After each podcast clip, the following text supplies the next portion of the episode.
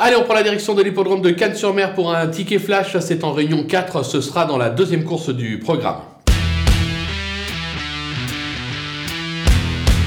Dans cette épreuve, on va s'appuyer sur euh, le numéro 6, euh, Lily Rose, euh, cinquième pour sa rentrée. Elle a montré la saison dernière qu'elle avait la poiture d'un tel lot. La course est ouverte. Elles sont nombreuses à pouvoir s'y imposer, mais je pense qu'elle en est capable. On va toutefois lui opposer le numéro 7, Rose Premium, qui n'aura contre elle que d'effectuer sa rentrée. Bah, par contre, la saison dernière, c'était vraiment très très bien. Christiane Desmureaux lui sera associée. Je pense que les deux devraient lutter pour la victoire, raison pour laquelle on va tout simplement tenter un couple et ordre des deux.